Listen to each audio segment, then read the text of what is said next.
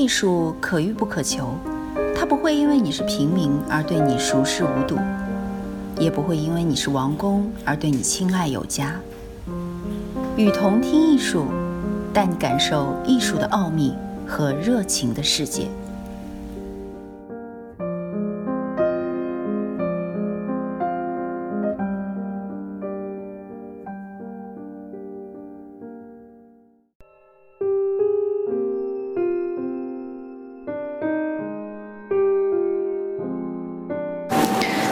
已经看到，爱情行为要求女人深深的自我放纵。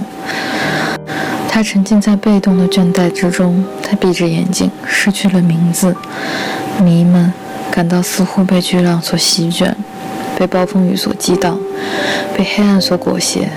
这是肉体之黑暗，子宫之黑暗，墓穴之黑暗。在被消灭时，她和整体连为一体。她的自我被取消了。但是，当男人从她身体上挪开时，她发现自己又回到了人间，又回到了床上，回到了光明。她又有了名字与面目。她是一个被征服者，一个猎物，是客体。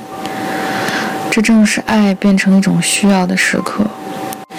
正如孩子断乳以后要去寻找父母那再度使他感到放心的注视，女人通过男人的钟情的注视也必然会感到，他毕竟还是那个和他肉体刚刚痛苦离开的整体是连为一体的，他极少感到彻底满足。即使他感到了性高潮，但他并没有因为他肉体的那阵发作而彻底的得到发泄。他的欲望以爱的形式继续存在。男人在给予他快感时，虽加深了他的依恋，但并没有解放他。至于他，他不再渴求他，但他也不会原谅这种短暂的冷淡，除非他已经奉献给他了无限的绝对的感情。倘若如此，片刻的内在性就会被超越。令人激动的往事就不会成为什么憾事，而是成为值得珍视的快乐。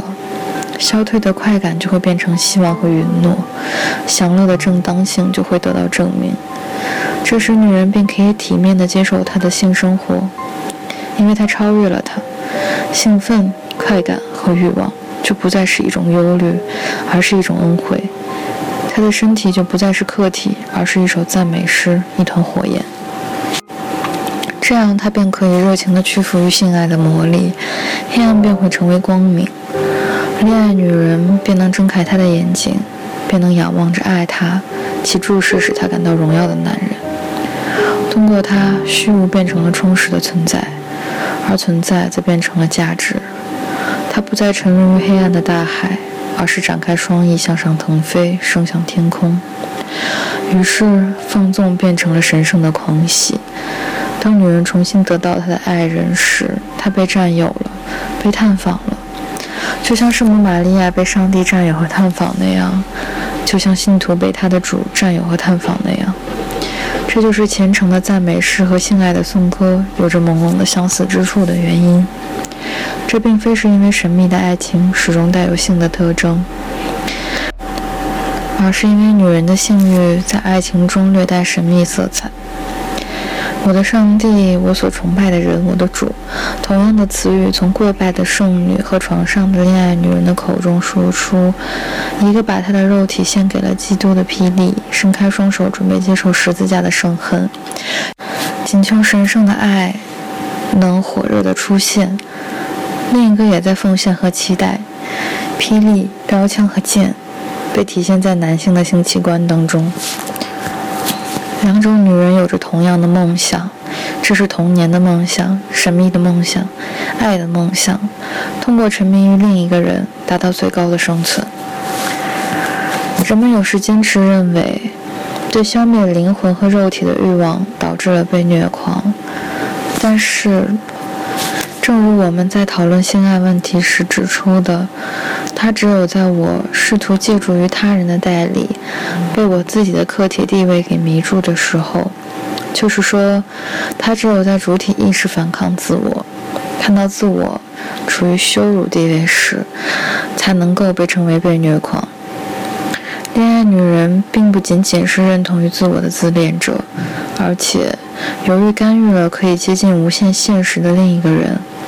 他还有一种要去超越自我的有限范围，使自己变成了无限的强烈的欲望。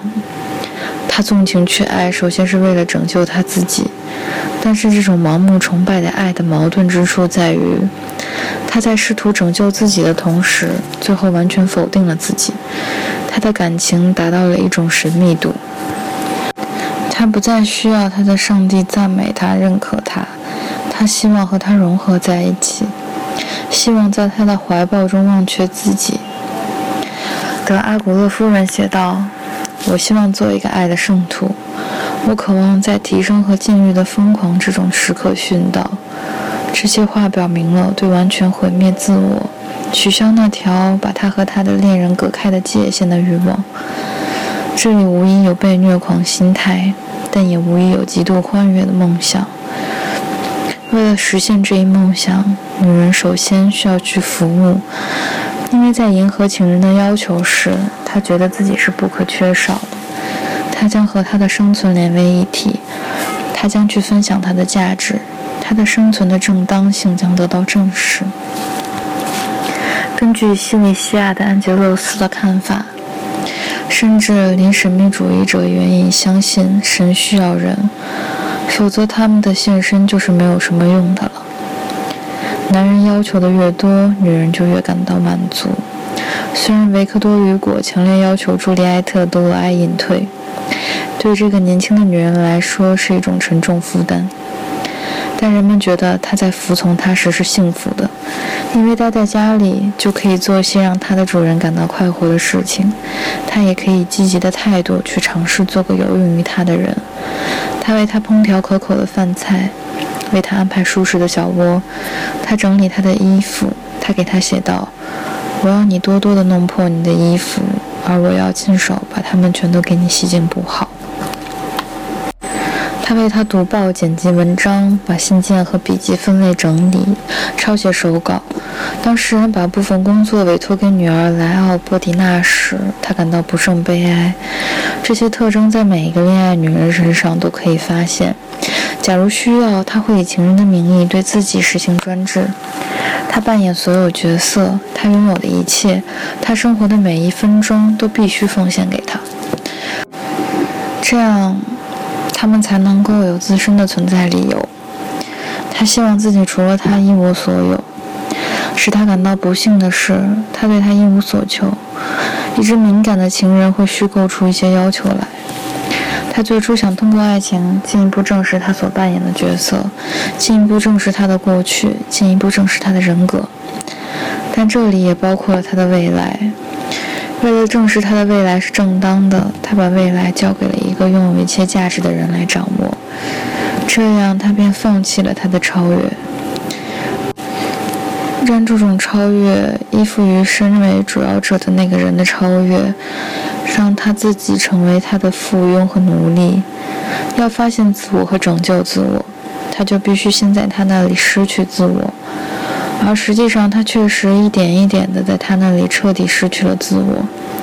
对他来说，整个现实都在那个人身上。最初仿佛是将自恋神化的爱情，最后要在往往导致自我摧残的奉献所造成的痛苦欢乐中实现。感谢大家关注与同听艺术，我是主播小绿。把你喜欢的文章发给我们，然后让我们分享给更多人吧。